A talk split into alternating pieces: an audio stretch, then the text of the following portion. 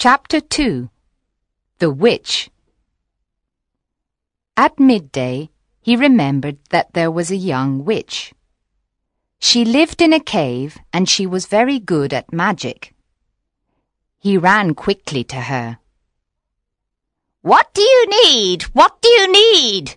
she cried when he ran towards her cave. Do you need fish when the weather is bad? I have a special instrument. You play it and all the fish swim into the bay. But it has a price, pretty boy. It has a price. What do you need? What do you need? A storm to destroy the ships. Do you want the gold on the ships? I can help you. I have more storms than the wind. My master is stronger than the wind, but I have a price, pretty boy. I have a price.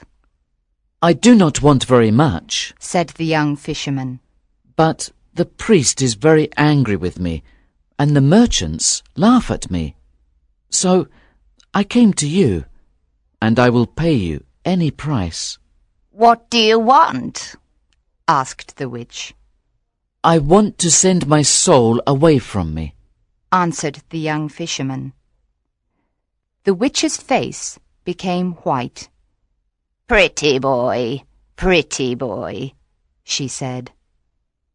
That is a terrible thing to do. He laughed and answered her My soul is not important to me. I cannot see it. I cannot touch it. I do not know it. I will tell you, but you must give me something, said the witch. She looked at him with her beautiful eyes. Five pieces of gold, he said. And my nets, and my house, and my boat. But how can I send away my soul? She laughed and answered, I can change the autumn leaves into gold. I can change the light of the moon into silver. My master is richer than all the kings of this world. The witch caressed his hair with her thin white hand. You must dance with me, pretty boy, she said softly, and she smiled at him. Only this? Cried the young fisherman. Only this, she answered, and she smiled at him again. Then we will dance together in a secret place at sunset, he said. And you will tell me everything. Then I can send away my soul. When the moon is full, when the moon is full, she said softly. Then she looked around and listened. Three birds sang. There was no other sound. There was only the sound of the waves. So she pulled him next to her. She put her dry lips close to his ear. Tonight you must come to the top of the mountain, she whispered.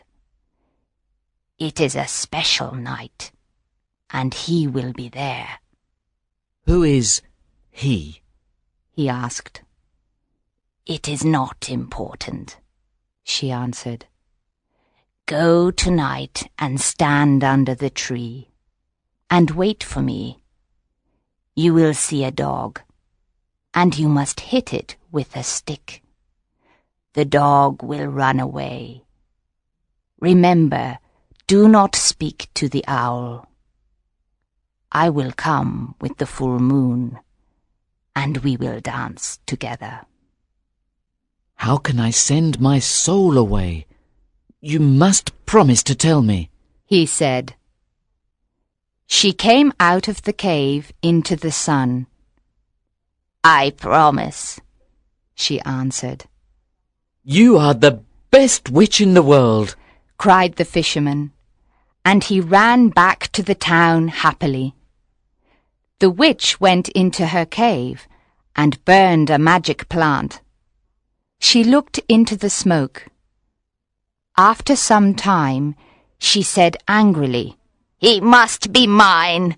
I am as beautiful as she is. That evening, when the moon appeared, the fisherman went to the top of the mountain. He stood under the tree. A big owl with yellow eyes called his name. He did not answer. A black dog ran towards him. He hit it with a stick, and it ran away. At midnight, the witches were in the sky. They were like bats. Phew! They cried when they came to the ground. There is someone here, and we do not know him. Finally, the young witch with red hair appeared. She wore a gold dress with peacock's eyes on it, and her little hat was green. Where is he? Where is he? asked the witches when they saw her. She laughed and ran to the fisherman. She took him by the hand, and then they danced in the moonlight. They danced round and round. Then they heard the sound of a galloping horse. But they did not see a horse. Faster! Faster! she cried. And then the fisherman was afraid. Something very bad was there, and he was afraid of it. There was a man near a rock he wore elegant Spanish clothes. This man watched the fisherman constantly. The witch laughed, and he danced with her round and round.